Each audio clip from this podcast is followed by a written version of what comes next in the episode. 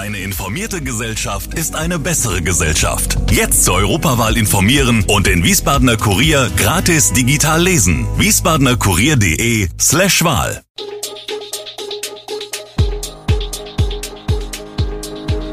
Gude, unser morgendliches News Update. Das Wichtigste aus Wiesbaden für Sie im Überblick. Guten Morgen aus Wiesbaden an diesem 22. November. Sorge um Heimbewohner in Wiesbaden, neue Corona-Regeln in Hessen und der RKI-Chef warnt vor fünfter Welle. Das und mehr hören Sie heute im Podcast. Die bevorstehende Umwandlung des defizitären Robert-Krekle-Hauses durch den Betreiber, den AWO-Kreisverband Wiesbaden, von einer Einrichtung für psychisch Kranke mit erhöhtem Pflegebedarf in ein Altenpflegeheim alarmiert Angehörige von Betroffenen. Das große Problem, wo sollen die Betroffenen denn nun eigentlich hin? Es gebe keine gar vergleichbare Einrichtung im Umkreis, sagt eine Angehörige im Gespräch mit uns. Man werde sich um jeden einzelnen Fall kümmern, verspricht der stellvertretende AWO-Kreisvorsitzende Franz Betz. Es sei den Verantwortlichen bewusst, dass es für die derzeitigen Bewohner des Krekelhauses nicht einfach sei, sich jetzt wieder umstellen zu müssen. Neue Facette im Konflikt um das Projekt Ostfeld. Das Verwaltungsgericht Wiesbaden hat die Verbandsklage des Bundes für Umwelt und Naturschutz angenommen und das Verfahren eingefroren. Es bleibe ausgesetzt, bis das Bundesverwaltungsgericht über einen ähnlichen Fall in der Wetterau entschieden habe, sagte eine des Gerichts. Befürworter und Gegner des Ostfeld-Projekts reagierten unterschiedlich. Die Klage habe keine Auswirkungen auf die Arbeit am Thema Ostfeld, ob sie nun laufe oder auf Eis gelegt sei, sagte Roland Stöcklin, Geschäftsführer der Stadtentwicklungsgesellschaft. Kritiker finden, dass die Stadt nicht so munter weitermachen könne wie bisher. Das Stadtparlament habe klare Vorgaben für die Ostfeldsatzung gemacht. Eine davon laute, dass sich ein Verfahren zur Zielabweichung vom Regionalplan positiv entwickeln müsse. Positiv sei nur, dass der Konflikt nun die Gerichte erreiche, weil die Karten auf der politischen Bühne ausgereizt seien. Hessen verschärft am kommenden Donnerstag 25. November für mindestens vier Wochen seine Corona-Regeln. Demnach gelten ab sofort neue Schwellenwerte für die Einführung schärferer Corona-Maßnahmen.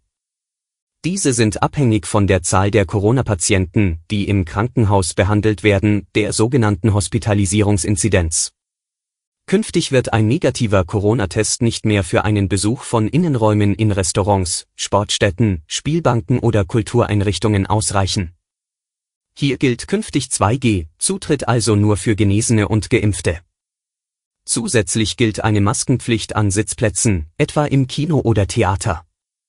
Mit Inkrafttreten der bundesweiten Regeln gilt in Hessen ebenfalls die 3G-Regel am Arbeitsplatz. Wer bei der Arbeit mit Menschen in Kontakt kommt, muss geimpft oder genesen sein oder sich täglich testen lassen.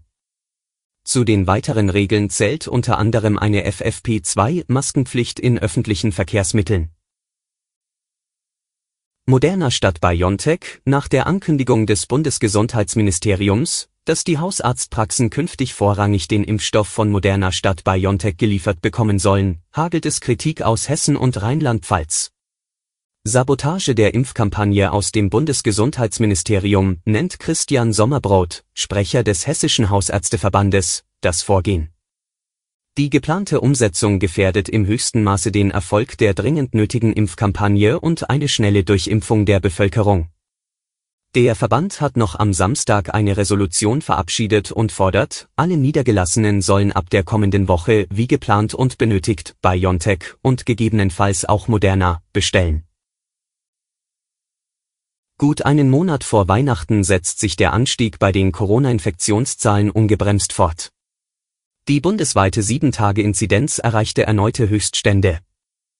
Der Präsident des Robert Koch Instituts, Lothar Wieler, rief zu flächendeckenden Kontaktbeschränkungen auf und warnte vor der nächsten Corona-Welle, falls Gegenmaßnahmen nicht schneller umgesetzt werden.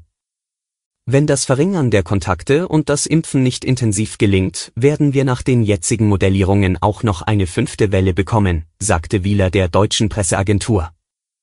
Der weitere Verlauf des Winters hänge stark davon ab, was jetzt geschieht. Um die aktuelle Situation zu entschärfen, müssten nach Wielers Ansicht flächendeckend die Kontakte in Deutschland eingeschränkt werden.